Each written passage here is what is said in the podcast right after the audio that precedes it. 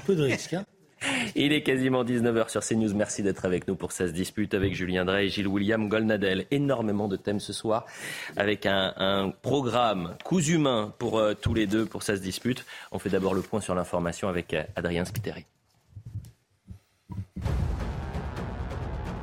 La Russie, pas pressée de terminer sa campagne militaire en Ukraine, ce sont les mots de Vladimir Poutine.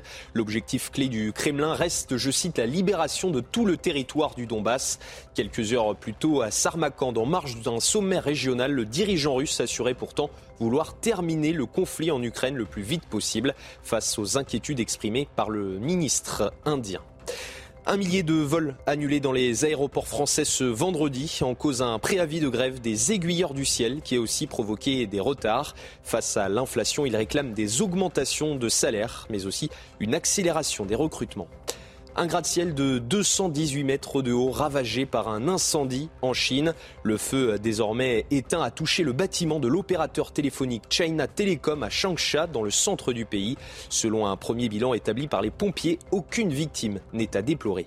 Et puis une mission d'audit vise la Fédération française de football. Elle a été décidée aujourd'hui par le ministère des Sports et ce après une enquête du magazine SoFoot. Paru jeudi dernier, elle pointe à des dysfonctionnements à la FFF. Des témoignages anonymes révèlent l'envoi de SMS à caractère sexuel à des employés par le président Noël Legrette.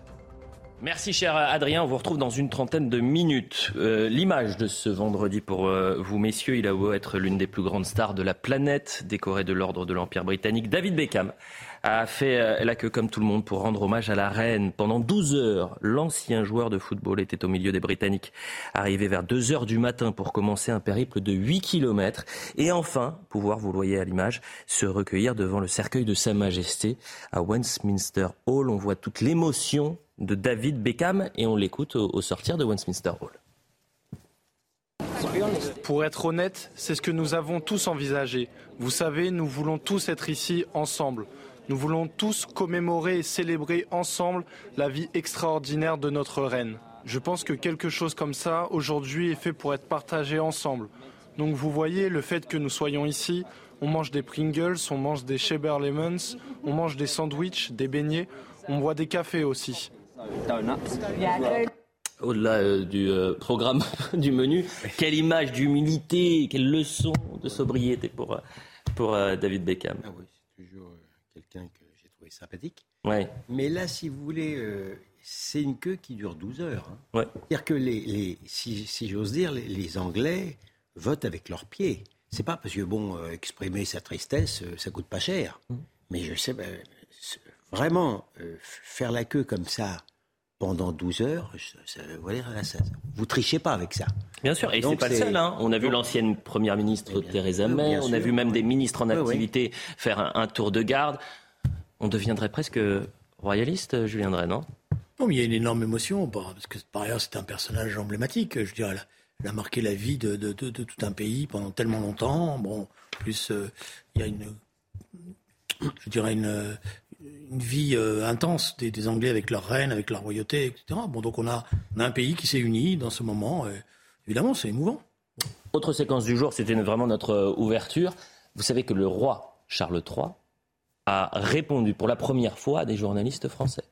Florian Tardif, journaliste CNews, ah bah. à Cardiff, regardez. Votre Majesté, how do you, how do you feel to be back here? Wonderful. Furtif, mais important quand même.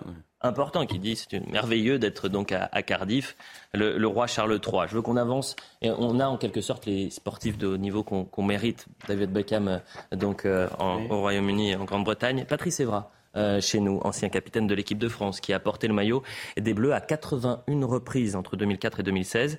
Il est né au, Sénégal, à Dakar, mais il est arrivé en France à l'âge de 1 an. Et voilà ce qu'il a dit lors d'un déplacement euh, cette semaine, euh, alors qu'il était au, Ghana. Regardez la, réaction. Si je pouvais revenir en arrière, je choisirais de représenter mon pays natal, le Sénégal, au lieu de la France. Étant donné que j'ai grandi en France, j'ai choisi la France. L'une des leçons douloureuses que j'ai apprises avec ce choix, c'est que lorsque vous jouez bien et que vous gagnez, vous êtes français. Quand l'équipe perd, vous êtes être considéré comme sénégalais Réponse d'Éric Zemmour. La France l'a accueilli, formé, soutenu, enrichi, acclamé. Elle a simplement euh, oublié d'en faire un Français. Quel regard vous portez sur la déclaration de Patrice Evra, Julien Drey? Est-ce qu'on est obligé de commenter toutes les déclarations des footballeurs. C'est pas n'importe qui, c'est un ancien capitaine. et surtout quand c'est Eric Zemmour qui devient le commentateur officiel des déclarations des footballeurs. Hmm. Bon.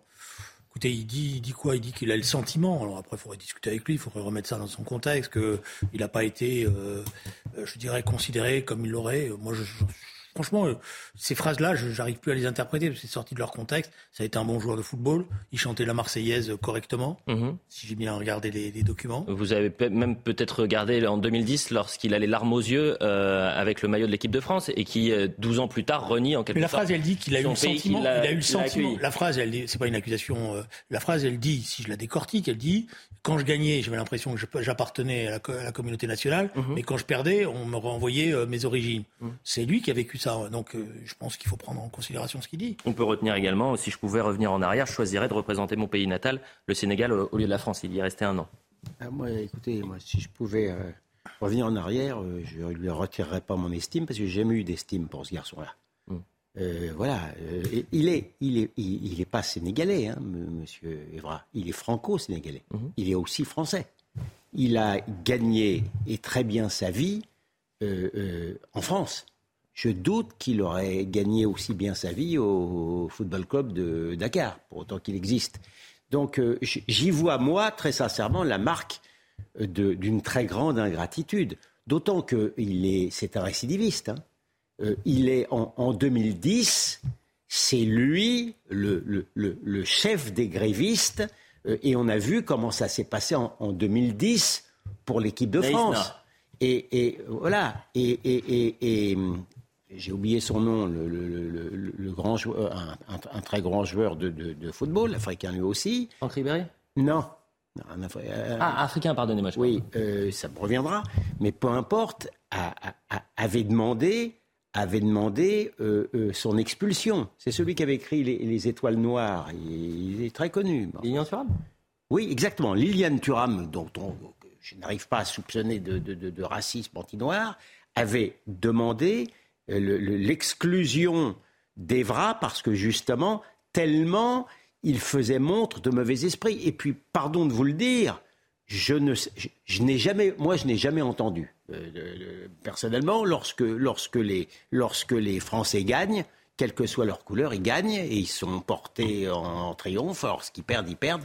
ils sont moins, ils sont moins appréciés. Mais moi, je n'ai jamais vu quelque part une ligne où à ce moment-là, où à ce moment-là, euh, euh, on, leur reprochait euh, leur, ancienne nationalité ou leur autre nationalité. Donc, où que je tourne mon regard, je trouve que... Je, je suis d'accord avec Julien, il n'y a, pas, a pas de quoi non plus. On, aurait pu faire l'économie de ça. Il y, a, des citations plus importantes, d'hommes plus importants, d'esprits plus pénétrants mhm. que M. Evra. Mais quitte à commenter ça, c'est quand même la marque pour moi de l'ingratitude. Mais enfin bon, on survivra à cela. Je veux juste, pour fermer la parenthèse, rappeler que ce n'est pas n'importe quel joueur, c'est pour ça. Il a eu 81 sélections, il a joué avec l'équipe de France pendant près de 12 ans. Euh, c'est celui qui avait peut-être l'un des plus grands palmarès. Euh, il a été capitaine de l'équipe de France. C'est pas n'importe qui. On parle pas d'un ah joueur lambda. C'est pour ça que ça n'est peut-être pas anecdotique, Julien Drey. D'accord, mais c'est pas un leader d'opinion. Il n'est pas, je veux dire, il est pas ah, engagé dans. C'est un exemple pour les jeunes. Non, mais oui, d'accord, mais bon, moi je veux bien qu'on monte en épingle tout pour, je sais pas quoi prouver d'ailleurs. Euh, euh, en plus, euh, moi je connais un peu le Sénégal, je connais beaucoup les Sénégalais. C'est un pays attachant le Sénégal. Et c'est mhm. vrai que euh, je comprends qu'à un moment donné on peut être tiraillé parce que le Sénégal, euh, y compris dans les, dans les années qui viennent de s'écouler, se bat pour faire revenir toute une série de populations. Bien sûr. Donc ah non mais je connais pas, je connais pas sa trajectoire. Je sais pas comment ça s'est passé. Bah, je voulais, il est arrivé en France à l'âge de un an. Qu'est-ce qui s'est passé entre il, un an Pourquoi il a été formé en France. Pourquoi il est arrivé au... Ah bah après, ah, se sont passés. Ah, non, Et pour vous dire que c'est pas n'importe qui, c'est aussi 10 millions de, de, personnes qui le suivent par exemple ah, sur les réseaux sociaux. C'est bien le problème. C'est pour ça qu'on ne peut pas non plus sous-estimer ça. L'un des grands échecs de l'immigration s'explique justement par le regard que l'on veut faire porter aux Français mhm. euh, euh, d'origine. Euh, voilà, donc le, message aux jeunes qui effectivement apprécient beaucoup le football, c'est, vous savez, hein, vous faites pas d'illusions. Hein. quand on est africain et qu'on gagne, on est les rois du monde, mais quand on, est, mais quand on perd, on redevient des Africains. C'est ça le message. Je ne suis pas sûr que ça améliore euh, l'état de l'immigration en France, mais c'est une des, une des pièces de ce Peut-être que, peut que vous allez l'inviter avec grand plaisir. Il donnera des explications. Mais alors, je peux vous dire que Moi, je, je, pense que s'il dit ça, le plateau est ouvert. Hein. Je pense que s'il dit ça, ça veut dire qu'il a vécu des choses. Il a, il a vécu des reproches qui ont mmh. été faits, ont été faits. Où on l'a, on l'a renvoyé à, à, à ses, ses, racines initiales. Mmh. Euh, crois que le mieux, c'est que, si vous avez des explications, c'est à lui qu'il faut les demander. Non, mais la seule chose, la seule chose que je peux parfaitement comprendre, c'est que euh, lorsque vous êtes sénégalais, vous, vous, vous, vous auriez aimé euh, euh, être dans, dans l'équipe d'un de, vos deux pays et que vous souhaitiez, par exemple, quand le Sénégal fait la Coupe d'Afrique, vous êtes pour le Sénégal et vous, vous êtes heureux. Ça, ça, alors ça, faire, euh, pardonnez-moi, mais je, je, partage cet avis-là. Hein. Mais bien sûr. Oui, mais ça veut dire donc, juste pour finir, que c'est pour ça qu'il faut regarder dans, dans, les, dans, les, dans les détails et qui s'explique. Euh, mais euh, ça. ça. veut dire que à 18 ans, il a été français, il est rentré jouer euh, dans l'équipe de France, qu'il a découvert le Sénégal par la mm. suite, euh, qu'il a une, un attachement avec ce pays qui est, mais normal. très attachant et qui. donc c'est pour ça que je pense que avant d'en faire tout de suite une interprétation politique, le mieux, ça serait que lui-même s'explique et qu'il y ait un dialogue qui se noue. Enfin, moi, j'y vois la euh, c'est un parcours. Hein. Ça n'est pas, ça n'est pas, ça, n'est pas une phrase comme ça qui lui a échappé. Oui, mais c'est le parcours qu'il faut essayer. De oui, bah oui, bah c'est de l'amertume du début jusqu'à la fin. Euh, voilà. Pas sûr. Donc, il faut, à partir d'une phrase, je me. Espérons qu'il se justifie et qu'il précise pas de tirer un, un, trait définitif et ramener ça à tous les problèmes d'immigration. Eh bien, avant, vous parlez d'immigration, on en parle également puisque le président de la République a présenté les, les, grands axes de son euh, projet de loi asile et immigration devant les préfets hier. Et parmi les propositions, son objectif est, est de répartir les euh, immigrés dans les zones rurales, qui est une meilleure répartition des euh, immigrés. On l'écoute. Nous devons, et là-dessus, j'ai demandé à Madame la Première ministre de piloter ce travail, mais vous aurez une responsabilité, avoir une politique profondément différente de répartition sur le territoire. Des femmes et des hommes qui sont en demande de titres, y compris de celles et ceux qui les ont reçus. Nous avons aujourd'hui, je le dis, je l'avais dit au Muro, mais force est de constater que je n'ai pas réussi à changer les choses. Donc je ne suis pas un fataliste, je suis un déterminé. Nous devons changer cela. Notre politique aujourd'hui, elle est absurde. William Goldnadel, bon sens ou non-sens pour euh, Emmanuel Macron? Plusieurs choses. D'abord, c'est des mots. Hein. Ce ne sont que des mots. C'est toujours des mots. Le Macron numéro 1 nous expliquait déjà euh, qu'on allait régler les problèmes d'immigration. Donc, euh, pardonnez-moi de ne pas prendre au mot ce que Macron 2 nous explique. Deuxièmement, les lépreux, c'était les gens justement qui considéraient euh, comme l'immigration non pas comme une chance pour la France, mais au contraire un problème terrible. Euh, un problème sécuritaire, un problème identitaire, c'est pas un gros mot. Ou, bon, euh, les lépreux avaient raison. Et les lépreux sont en train de, de, de dans tous les pays d'Europe, d'accéder au pouvoir. Et je n'y vois pas, moi, une, régression, je n'y vois au contraire une libération par rapport à la tutelle culturelle euh, d'une partie du monde médiatique. Mm. Donc à partir du là, les campagnes, pardon, moi, le premier problème, si j'étais président de la République, euh, euh, le premier problème, c'est de lutter contre l'exode rural de ceux qui y habitent et qui s'en vont. Ça, moi, je trouve que ça serait ça, serait déjà euh, bon, mais euh, et des services publics. Mais m'expliquer, m'expliquer que des gens euh, qui, qui posent problème parce qu'ils sont parce qu'ils sont trop nombreux, le, nombre, le nombre, le nombre, parce qu'ils continuent d'arriver irrésistiblement, quelles que soient les promesses qu'on nous a faites. Il paraît qu'on allait diminuer les visas, par exemple, des Algériens. Monsieur Macron est parti en Algérie, on n'a plus les visas, c'est comme avant. C'est exactement comme avant. Donc ça continue d'arriver et nous savons que, notamment, et j'y faisais allusion quand on parlait d'Evra, en restant d'un discours permanent qui explique que la population d'accueil, elle est épouvantable, c'est des racistes, etc., il y a eu un échec total. C'était pas inscrit, ça. C'était pas, très sincèrement, avec une, avec une immigration moins nombreuse, plus intégrable, et, qu'on aurait intégré plus intelligemment qu'en dénigrant la population d'accueil, ça pouvait réussir. Vous, parlez du nombre, du nombre, du nombre. C'est juste pour les téléspectateurs dire, c'est un euh, sur les premiers titres de séjour accordés sur les quatre dernières années, c'est 1 million 200 000 personnes. Je viendrai. Alors, il y a plusieurs étages dans le débat qu'on mène. D'abord, euh, l'idée qu'il y aura immigration zéro est une idée fausse. Il n'y aura jamais d'immigration zéro. Par contre, l'idée qu'il faut maîtriser les flux migratoires, qu'il faut maîtriser les flux migratoires et quand on les maîtrise, on est capable de bien accueillir, de bien répartir. Ça, c'est la bonne idée qui, pour l'instant, n'est pas mise en pratique parce que la vérité, c'est qu'aujourd'hui, les gouvernements successifs ont laissé se faire la ghettoisation ethnique dans un certain nombre de villes. Voilà. Et c'est normal. Si vous voulez, les gens qui arrivent dans un pays, ben, ils vont voir des gens qui connaissent, qui arrivent dans un pays, ils vont voir aller plutôt vers des gens qui, qui connaissent, donc ils vont se regrouper. Et si on laisse se faire, effectivement, bah, euh, on va pas leur jeter la pierre. Mais après, bah, les autres euh, ont l'impression qu'ils sont, euh, sont plus de, la même couleur, etc. Ils s'en vont. Donc on a laissé ça s'établir. Je l'ai tristement vu euh, quand j'étais en exercice de, député. J'ai vu comment des quartiers entiers se ghettoisaient. Voilà. Mmh. Pourquoi? Parce que les offices de HLM laisser faire. Et parce que les municipalités avaient quasiment aucune prise sur euh, le peuplement. Voilà. Donc c'est là-dessus qu'il faut maintenant euh, travailler. Alors, si vous voulez mon avis, c'est que bon, les formules du genre, on va envoyer les immigrés à la campagne, ça c'est franchement, c'est euh, voilà, parce que les immigrés, pour une part, ils travaillent dans les villes on l'a vu pendant le Covid, et ils ont besoin justement d'habiter euh, pas quand même pas trop loin de leur lieu de, travail, les immigrés ou les populations d'origine étrangère.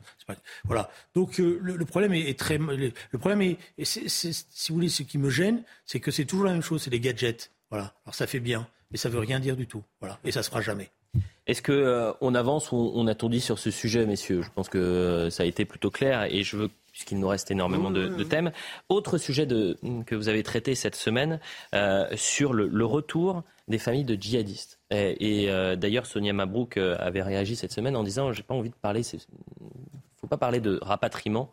Euh, mais parlons de retour. La France est devenue le premier pays condamné par la Cour européenne sur la question du retour des familles de, djihadistes. Si euh, la CEDH ne voit pas de droit au retour automatique, elle appelle désormais à ce que la demande fasse l'objet d'une réponse motivée et d'une possibilité de recours.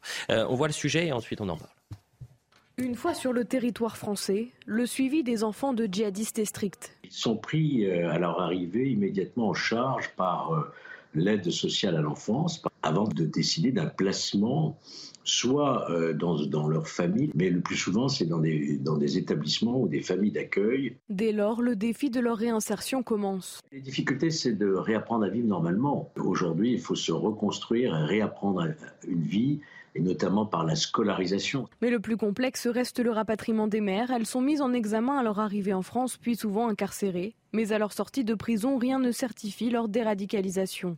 Je pense notamment à Émilie Koenig, la fameuse bretonne dont la maman dit que maintenant elle a changé. Mais enfin, c'est un peu facile de changer lorsque, il y a 3-4 euh, ans encore, euh, vous disiez qu'il fallait faire une guerre totale euh, à l'Occident. Ces personnes qui ont 25 ans pour certaines, 37 ans pour Émilie Koenig, pourront ressortir à un âge où elles seront encore capables de nuire et, ça, c'est le, le vrai danger. Dans le nord-est de la Syrie, il resterait environ une centaine de mères françaises et 200 enfants détenus. Je vous donne la réaction de Sonia Mabrouk, c'était euh, il y a 48 heures, notre consoeur. Arrêtons de parler de rapatriement quand on évoque le retour des familles de djihadistes. Ce mot me choque car il laisse entendre qu'il y a un devoir envers ces personnes qui, rappelons-le, ont renié la France et leur citoyenneté. Cela ne concerne pas les enfants, bien sûr. Gilles William Golnadel, quel regard vous portez? Est-ce qu'il faut euh, généraliser le retour euh, des familles de djihadistes? Je partage l'avis de Sonia Mabrouk. Je ne tiens pas ces femmes-là euh, qui ont renié leur pays, qui le détestent. Ce n'est pas seulement un retiement, c'est une détestation physique. Je n'y tiens pas euh, comme pour des concitoyennes. Premièrement. Deuxièmement, euh, pardon de vous le dire, la décision de la Cour européenne des droits de l'homme n'est pas pour me surprendre. J'ai déjà écrit des articles pour expliquer, élément en main, que cette Cour a été notamment infiltrée par des juges proche des associations de Georges Soros, qui est un, internationaliste. Cette cour, cette cour a condamné déjà une première fois la France parce qu'elle avait osé expulser vers son pays, l'Algérie, un terroriste algérien. Or, ce terroriste algérien, n'étant pas bien en cours en Algérie, aurait, selon la Cour, encouru des risques en Algérie. Ça, ça signifie donc que la Cour est plus attentive aux risques encourus par un terroriste que aux risques encourus par les citoyens français. C'est quand même une, inversion formidable. Et, alors, ensuite, sur le plan, sur le plan maintenant judiciaire, alors il y a des gens qui expliquent que non, oui, mais euh, euh, euh, comme ça, ils vont, les femmes vont venir euh, elles sont prises d'ailleurs comme des mères de famille avant d'être des, des, des, terroristes. Hein. Mm. Euh, ce qui Il y a 108 femmes de djihadistes qui sont détenues. Elles sont aussi responsables que, que, que leur mari. Hein. Bon, elles vont venir et comme ça, elles seront condamnées par la justice. Mais c'est pas comme ça du tout que ça se passe. Et d'ailleurs, j'étais chez vous il y, a, il y a quelques jours et on m'expliquait que la femme, une, une djihadiste qui était partie en Algérie, c'était la femme d'un des terroristes du Bataclan. D'un terroriste du Bataclan et on, elle avait elle avait proféré des déclarations invraisemblables. Elle a dit J'ai encouragé mon mari à partir pour terroriser le peuple français qui a tant de sang sur les mains. Bien.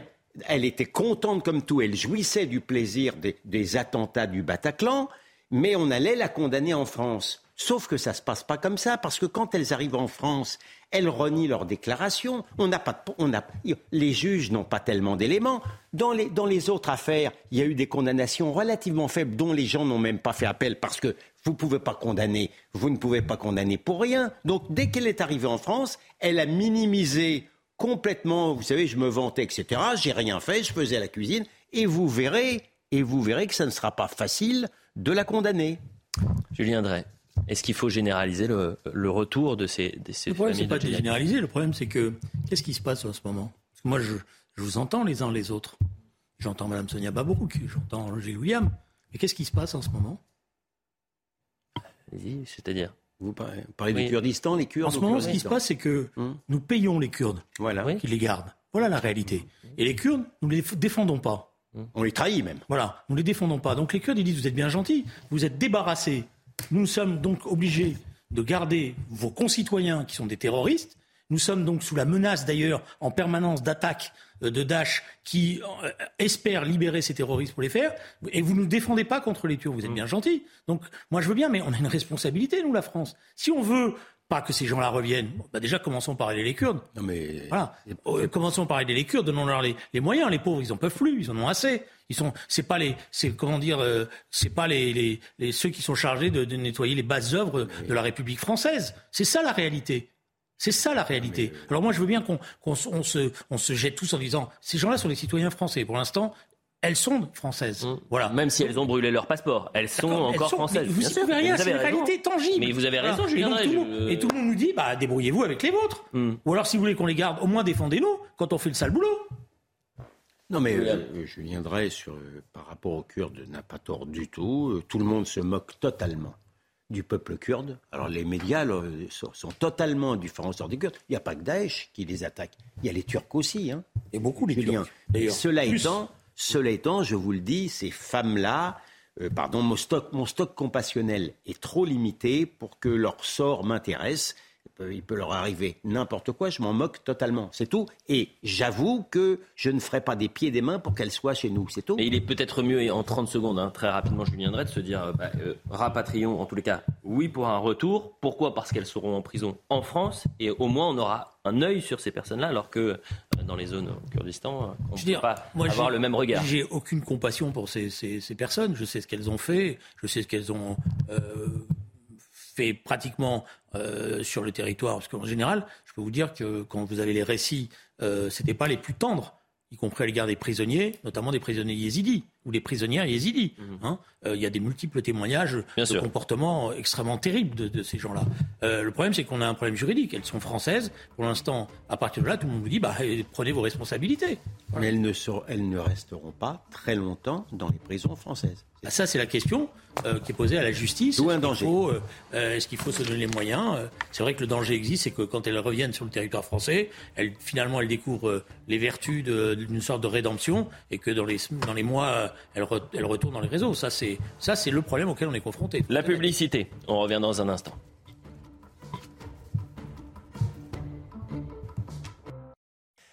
La deuxième partie de sa dispute euh, avec Julien Drey Gilles William Golnadel. On va parler de l'agression à Cannes trois semaines après l'agression. Il y a eu un échange n'en Touche pas à mon poste entre euh, le fils euh, de cette femme de 89 ans agressée et le père de l'un des agresseurs. Je vais vous demander ce que vous en pensez. Mais avant cela, on fait le point sur l'info. Adrien Spiteri. La Russie, pas pressée de terminer sa campagne militaire en Ukraine, ce sont les mots de Vladimir Poutine. L'objectif clé du Kremlin reste, je cite, la libération de tout le territoire du Donbass.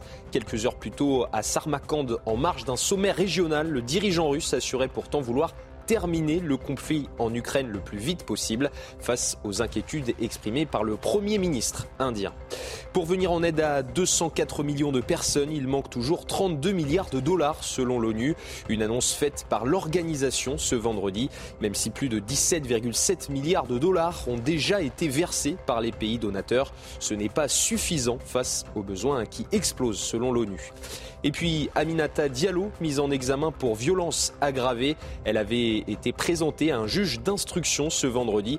L'ex-joueuse du Paris Saint-Germain a été arrêtée aujourd'hui à son domicile de Marly-le-Roi dans les Yvelines par les enquêteurs de la police judiciaire de Versailles. Elle est soupçonnée d'avoir commandité l'agression de sa coéquipière Keira Amraoui. La piste d'une rivalité entre les deux joueuses pourrait être au cœur du dossier. Voilà pour le point sur l'information. Trois semaines après l'agression ultra-violente de cette femme de 89 ans à, Cannes, pour la première fois, le père de l'un des agresseurs a, est sorti du silence et a réagi, a répondu. Il y a eu un échange, n'en touche pas à mon poste avec Cyril Hanouna, euh, avec le fils de cette euh, femme qui a été agressée, je rappelle, 89 ans et qui va très mal. Elle a des lourdes séquelles de, de cette agression. Regardez cet échange. René, déjà, comment va, comment va votre maman déjà? Très mal. Vraiment Ma soeur vient de m'appeler, le docteur est passé pour y mettre une minerve parce que maintenant elle a le contre-coup. Elle doit passer encore des examens de la tête. La justice, on va l'accepter. Et en plus, même s'il me pardonne devant la justice, il sera condamné ou la justice qui va donner sa parole. Nous, on parle de, de nos familles, on est voisins. Et la condamnation l'accepte, où il a eu ce qu'il mérite. Mais nous, on veut que la femme, on a adouci son, ta mère, on a adouci son cœur. Et ce pardon, je le, je, le dis, je demande pardon à toute la famille. Et que de l'avoir déjà. Donc là, là elle est très mal.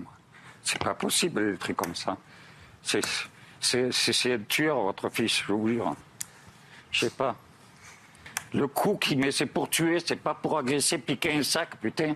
À 89 ans, vous n'avez même pas besoin de la bousculer, vous prenez le sac, vous le prenez le sac, c'est parti. Mettre un coup comme ça, malheureusement, c'est pas pardonnable. C'est pas pardonnable. Julien Drey, que vous inspire cet échange? Très compliqué, je veux dire, euh, honnêtement, parce que je comprends le fils, il a raison. Sur le fond, j'ai pas envie de pardonner euh, quoi que ce soit à celui qui, s'est livré à ça. Et la justice est passée, mais sur le plan du pardon, je ne vais pas commencer par lui dire oui, euh. C'est une agression, je veux bien comprendre, etc. Bon, voilà. Donc je comprends le fils, voilà. Oui, enfin bon, écoutez, c'est un geste impardonnable qui n'est malheureusement que, maintenant extrêmement courant. Mm. Il y a une déshumanisation totale de ce genre de, ce genre de type et il mérite le pire. Est-ce qu'il y aura un avant mais, et un mais après cette agression ou non, mais, finalement elle va rentrer dans le rang des agressions de vous euh, dire quotidiennes Permettez-moi de vous redire que les propos du, père du, délinquant, moi, il ne me choque pas du tout. Non. Il, demande pas, il, dit, il dit très bien que le, châtiment va passer. Donc, moi, j'ai rien à dire à ça. Il demande pardon. Si j'ose dire, il demande pardon en son nom à lui. Donc, moi, j'ai rien à dire à ce. Euh, voilà, les deux, les deux, les deux sont de leur tristesse. Oui, mais est-ce que c'est une agression anecdotique mais ça n'a rien d'anecdotique. Ou, c'est une agression qui va rester en quelque sorte. mais, non, mais, non, mais attendez, cette agression-là, elle, a été, elle, est, mais vous croyez que c'est unique qu'une femme âgée se fasse agresser par des jeunes délinquants en France? Mm. Mais c'est l'âge n'existe plus. ils n'en ont plus rien à faire. Euh, elle, incarne peut-être pour, pour eux un groupe particulier détestable, je ne sais pas, hein, je connais, mais, mais malheureusement, c'est devenu un acte plutôt courant, ce type d'agression. Je crois que Gilles a raison. Euh, malheureusement, euh, elle a pas, c'est pas une, je veux dire, c'est pas un écart. Mmh. c'est pas, une, exception. C'est pas une exception. Euh, mmh. euh, on a sans arrêt des personnes âgées qui se font agresser dans les transports en commun, euh, qui se font agresser quand ils sortent des supermarchés, qui se font agresser chez eux. Je rappelle même qu'il y en a qui ont été assassinés. compris parce qu'ils étaient juifs ou juives. Euh, donc euh, c'est pas euh, un cas particulier. Maintenant, c'est ce qui est intéressant de, de, dans, dans, cette séquence, c'est de voir qu'on a un fils qui euh, évidemment est dans la peine et on a un père qui effectivement essaye de euh, comment dire de trouver un pardon, mais je pense qu'il n'a pas trouvé les bons mots, si vous me permettez. Ah oui? J'ai du respect pour lui, mais je, trouve, je pense qu'il n'a pas trouvé les bons mots parce que simplement venir dire j'accepte la peine et je vous demande pardon, il me manque quelque chose dans son expression. Je lui reproche pas, hein, Mm. euh, mais je pense que si j'avais discuté avec lui avant, j'aurais aimé qu'il y ait d'autres phrases. Bon, il faut quand même euh, noter aussi peut-être le, le courage de, de venir, Ah, mais- de présenter courage. ses excuses. Non, non, Ah. mais les mots étaient peut-être pas. euh, Non, mais c'est pas- Bon, je- après, ça reste une petite Bon, voilà, séquence, ça, ça a duré 10 minutes. C'est ça qui me gêne. C'est pour ça qu'on avance. Je sais pas bien euh, Ne- ne- comment ça s'est passé. Bien sûr. Je trouve que la séquence-là ne lui est pas favorable. Bon, avançons. Et on va parler de la gauche un peu, qui est au beurre du, du burn-out, la, la gauche. Fabien Roussel plaide pour une gauche du travail et condamne la gauche des allocs quand Sandrine Rousseau, députée de Paris, vante le droit à la paresse. Regardez cette déclaration de Sandrine Rousseau. Pour donner une dignité aux salariés, il faut qu'ils puissent ne pas dépendre de leur emploi, qu'ils puissent partir, qu'ils puissent avoir une sécurité quand ils partent dans leur emploi. C'est ça, euh, les allocations, ça sert à ça et c'est hyper important. La gauche, donc, de la paresse. Est-ce que le droit à la paresse, ça vous, ça vous plaît, en quelque sorte, Gilles William Golnadel? Ah, mais le droit à la paresse en lui-même, euh, il me choque pas du tout. Non. On a, non, mais pardon, mais on a, on a parfaitement le droit de ne pas vouloir travailler et puis de se laisser aller. et, pourquoi pas? Mais euh, pas, pas, au, pas au crochet des autres. Euh, elle explique également, ce qui est une énormité, mais elle, est, elle en produit tous les jours. Franchement, elle est, euh, que c'est- le, le- le travail serait une valeur de droite. Donc elle, elle, elle- elle- elle coche toutes les cases. Euh, il faudra demander, euh, chez, je sais pas, une valeur de droite, euh, il faudra demander à, à Staline et à ses mineurs qui glorifiaient les mineurs si euh, le travail n'était pas exalté. Enfin, je veux dire, c'est vraiment, je, je- je- je- je ne sais pas, mais ce qui est vrai, je parle de l'extrême gauche, je ne parle pas de toute la gauche quand même. Non, je ne parle que de l'extrême gauche. Euh, euh, euh, le, la jalousie, la jalousie humaine, pour ceux qui réussissent grâce à leur travail, c'est c'est une, c'est une valeur de l'extrême gauche. Le fait de pouvoir justement euh, encourager les paresseux, les inactifs, euh, les assister justement au détriment de ceux qui travaillent, c'est une valeur également d'extrême gauche. Il n'y a pas doute, d'une certaine manière, avec ses mots à elle, et euh, elle, est, elle est porteuse, Madame Rousseau, des, des, des valeurs de l'extrême gauche d'aujourd'hui, y compris euh, sur, sur les femmes, sur, euh, contre les hommes, etc. Elle est très moderne dans le sens le plus ignoble du terme. Julien Drey, vous êtes d'une gauche du travail ou une, une gauche des, des allocs? Si vous voulez, j'ai j'ai un problème maintenant avec cette dame qui est universitaire. Oui. Et je me dis que le niveau a sacrément baissé chez les profs d'université.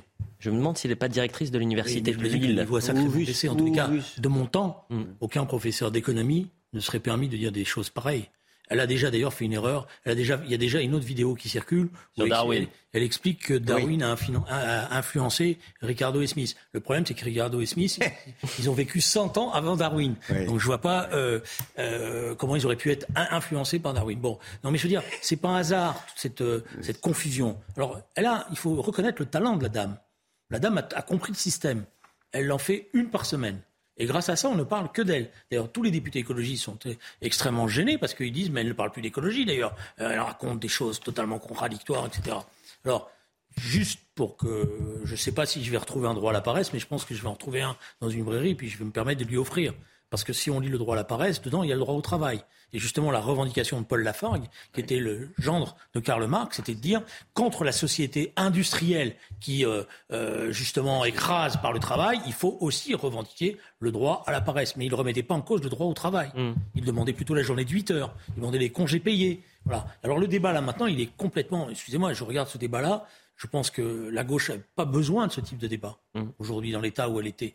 Parce que franchement, euh, le débat sur euh, alors la gauche, c'est elle est contre le travail, elle est contre euh, les, les allocs, euh, comme euh, comme on dit. Euh, d'abord, d'abord c'est la solidarité, les allocations. C'est la solidarité par rapport à ceux qui sont en difficulté. Donc c'est basé sur le travail, parce qu'il faut qu'il y ait du travail pour pouvoir justement avoir des cotisations qui vont permettre justement cette solidarité. S'il y a plus de travail, il y a plus d'allocation. Donc c'est c'est aberrant. Je veux dire, ça, ce qui me ce qui me désole c'est que moi je veux bien tous les débats politiques que vous voulez, mais là, c'est même plus des débats, ça ne tient pas debout. C'est incohérent, c'est inconsistant, idéologiquement parlant. Allez lui dire.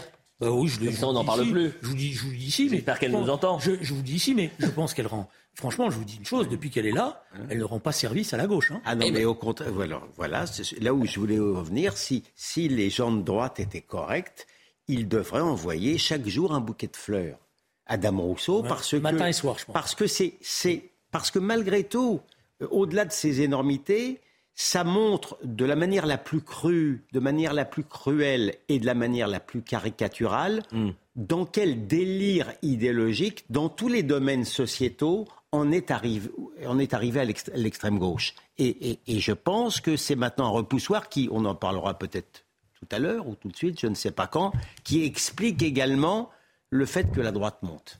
Et on y vient, vous me faites la, transition parfaite. Euh, William, un dernier sondage, et on en parlait je crois il y a deux semaines, révélait que la France était de plus en plus à droite. Mais force est de constater que cette droitisation de la société, elle traverse nos frontières. Euh, la Suède ou encore l'Italie vivent euh, le même tournant politique. Et chez nos voisins transalpins, par exemple, c'est le parti de droite Fratelli d'Italia de Giorgia Meloni qui pourrait l'emporter aux, législatives fin septembre. Gauthier Lebret qui revient un peu sur ce, cette droitisation de l'Europe. Et peut-être que vous allez parler d'extrême droitisation, Julien Drey. Je permettrai mais certainement on verra ça dans un instant. D'accord. Gauthier Lebret. Oui, c'est donc une coalition d'union des droites qui s'apprête à gouverner la Suède. L'union des droites, ça ne vous rappelle rien. C'était toute la stratégie d'Éric Zemmour à la dernière euh, présidentielle. Une coalition donc avec quatre partis, dont les démocrates de Suède, classés à l'extrême droite de l'échiquier euh, politique. Ils sont même passés devant la droite classique. C'est tout à fait euh, inédit. C'est le fruit d'une stratégie au long cours. Ça fait 17 ans que Jimmy Akeson eh bien, dirige ce parti. Alors il a engrangé une stratégie de dédiabolisation. Tiens, tiens, ça ne vous rappelle rien là aussi? C'est évidemment toute la stratégie de Marine Le Pen en France. Il a fait la chasse aux néo-nazis et aux nostalgiques des SS. Il a changé le logo de son parti. La torche a laissé la place à une anémone bleue au cœur jaune, aux couleurs de la Suède. Par contre, le Rassemblement national en France a conservé sa flamme. Il a abandonné l'idée d'une sortie de l'Union européenne comme Marine Le Pen en son temps. Il s'est même normalisé jusque dans sa tenue comme Marine Le Pen qui avait exigé la cravate pour ses députés hommes à l'Assemblée. Et puis si le parti a progressé, c'est aussi parce que la Suède a accueilli 300 000 euh, réfugiés pour 10 millions d'habitants. C'est un record en Europe. Il y a aussi de grands problèmes d'insécurité. Alors est-ce que cette vague populiste va aussi déferler en France? C'est évidemment tout ce qu'espère Marine Le Pen et tout ce que craint Emmanuel Macron. Il veut surtout pas être le président qui va confier les clés dans 4 ans et demi à Marine Le Pen, sinon on ne retiendra que cela de lui. Ça n'arrivera peut-être pas en France, mais ça peut arriver dès la semaine prochaine en Italie. Le 25 septembre, les Italiens sont appelés aux urnes. L'archi favorite, c'est Giorgia Meloni, de Frères euh, d'Italie. Elle aussi, elle est à la tête d'une union des droites avec euh, Matteo Salvini et Silvio Berlusconi. Et elle aussi, elle a entrepris une vaste, un vaste plan de dédiabolisation, puisqu'à 19 ans, eh bien, elle disait tout le bien qu'elle pensait de Benito Mussolini. Comment vous expliquez les- la résurgence des partis de droite en, en Europe d'abord- vous avez un phénomène qui est, qui est le phénomène nouveau, c'est-à-dire vous avez une partie de la droite qui désormais accepte de, de vivre et même de gouverner avec l'extrême droite. Il y a une digue qui a sauté. Jusqu'à maintenant, il y avait cette digue-là euh, qui était maintenue, mais qui saute et qui sautera peut-être en France dans les années à venir. Ça, c'est dans le phénomène de droitisation, il y a ça d'abord. hein. Euh, il y a une partie de la droite qui aujourd'hui euh, se dit, se fait manger la gauche, par exemple, en France, pour les législatives. Se, se fait manger par, les, par, par- par l'extrême droite. Ça, c'est la première chose. Deuxièmement, il faut faire attention dans les, dans les analyses un peu rapides, parce que en Suède, le Parti social-démocrate sort renforcé de ces élections. Il a gagné sept députés. Ça veut dire que ça, et ça s'est joué à rien. Ça se joue à un siège. Et le problème, c'est que ses alliés, qui sont les, amis de M. Mélenchon, d'un certain point de vue, c'est l'ancien Parti communiste, etc., eux ont perdu.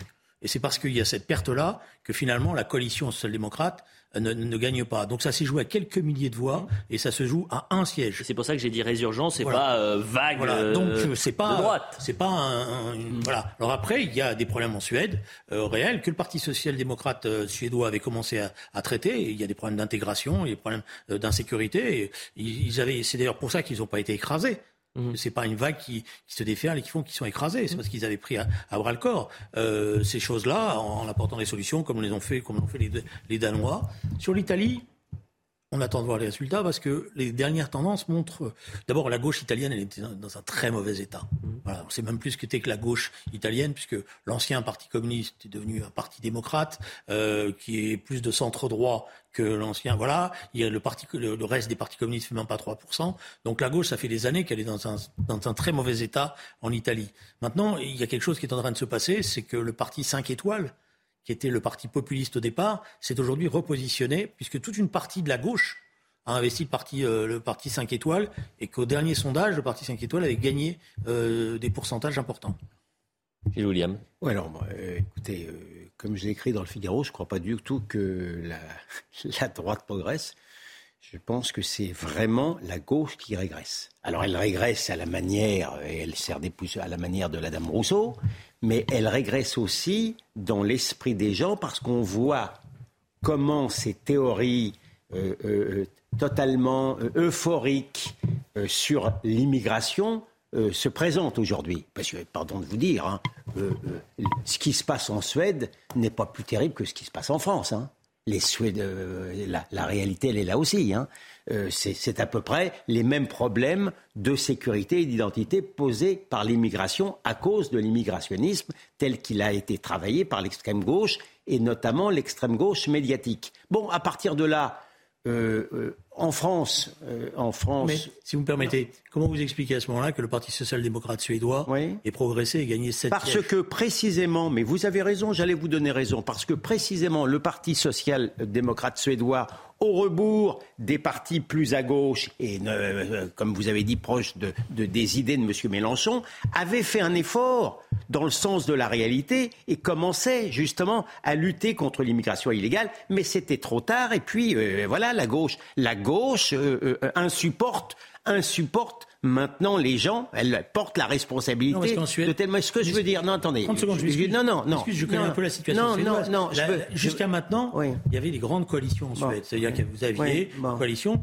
Euh, normalement, la logique aurait voulu mm. qu'une part, les démocrates suédois, ce qu'on appelle les démocrates, sont de centre droit, gouvernent avec le Parti social-démocrate. C'est la première fois qu'ils ne veulent pas et qu'ils préfèrent s'allier avec ce que je veux dire, ce que je voulais dire aussi par rapport à la France euh, encore aujourd'hui, encore aujourd'hui, il y a un, éditorial sentencieux du Monde sur le sujet qui, euh, attention, l'extrême droite arrive, etc. Mm. Toujours toujours les mêmes donneurs de leçons. C'était la question que j'allais vous poser. Qu'est-ce qu'il y a d'extrême droite chez euh, Fratelli d'Italia, par non, mais ce que je veux dire, aujourd'hui, non mais attendez, pas de si, je peux, si je peux aller jusqu'au bout. Oui, William, allez-y. Donc, dans, dans, dans, et, on, on, nous explique le passé, le passé de justement euh, euh de Madame Meloni à, en Italie, le passé de, du, du, du, du parti suédois, etc., etc. Mais ce qui est extrêmement curieux, donc ils font, et bien entendu, euh, ils, referont le passé du Rassemblement national en remontant à, M. Jean-Marie Le Pen. Ce qui est très curieux dans la démarche, c'est que les mêmes qui jouent les historiens hein, pour expliquer que c'est qu'il faut attention, le, le, le, loup revient. Les mêmes. Alors là, quand il s'agit de l'Ukraine et du passé ukrainien ou du commandant Azov, du, du commando Azov, là, ils sont capables et ils n'ont pas tort. Ils n'ont pas tort d'oublier cela et de regarder le présent. Ça, ne nous empêche certainement pas d'expliquer le passé ukrainien et de, le passer en perte et profits. Mais là, ils sont capables, s'agissant de l'Ukraine, de justement de ne pas ressasser le passé et de voir ce qui se passe devant eux. Mais quand il s'agit des droites, là, c'est terminé. On joue les historiens. mais William fait l'impasse sur une réalité. Vous avez une droite républicaine qui, aujourd'hui, parce qu'elle n'apporte plus de projet, parce que c'est ça ce qui s'est passé dans cette campagne présidentielle. Elle n'arrivait pas à se distinguer dans une recherche d'exercice du pouvoir et prête à s'allier à l'extrême droite. Ça, c'est le premier phénomène. Et c'est le premier phénomène à l'échelle de toute l'Europe. Parce que euh, Fratelli Italia, c'est l'héritier de ce qu'on appelle le MSI en Italie, qui mhm. était directement d'origine mussolinienne. Mhm. D'ailleurs, quand vous, allez euh, en Italie, que vous les entendez dans les meetings, etc., vous allez, être surpris de voir euh, quelle est la tonalité des propos qui sont tenus euh, et, des, gestes qui sont faits par une partie des participants, qui n'hésitent pas à revendiquer El Duce, El Duce, El Duce. Bon, voilà. Donc, mais voilà. Donc ça, c'est la première chose. La deuxième chose, c'est qu'il y a effectivement aujourd'hui une résistance à opposer, une résistance intelligente face à cette montée de l'extrême droite, en traitant les problèmes, ce que n'a pas fait une partie de la gauche pendant un temps. Effectivement, elle voilà. Mais en Suède, euh, vous allez voir, que moi j'attends de voir dans les semaines à venir. Parce que je pense que l'exercice du pouvoir va être très difficile. Il y a déjà des tensions. Moi, je ne sais pas ce qui se passe. Je sais pas ce qui se passe dans les meetings en Italie, mais je sais bien que, par exemple, l'extrême droite telle qu'on l'appelle en France aujourd'hui, et que je récuse personnellement cette expression, elle est républicaine, elle est démocratique et elle n'est pas raciste. Tout le reste, c'est de la littérature. En Italie, on fait le signe fasciste et on crée il Duce dans beaucoup de meetings. Et quand vous regardez M. Salvini et qu'il n'a pas les caméras, vous allez être surpris de la manière dont il se comporte. C'est terminé. Et c'était un plaisir d'être avec tous les deux. On se retrouve nous à 22h pour Soir Info. Et dans un instant, c'est Julien Pasquet pour l'heure des Pro 2.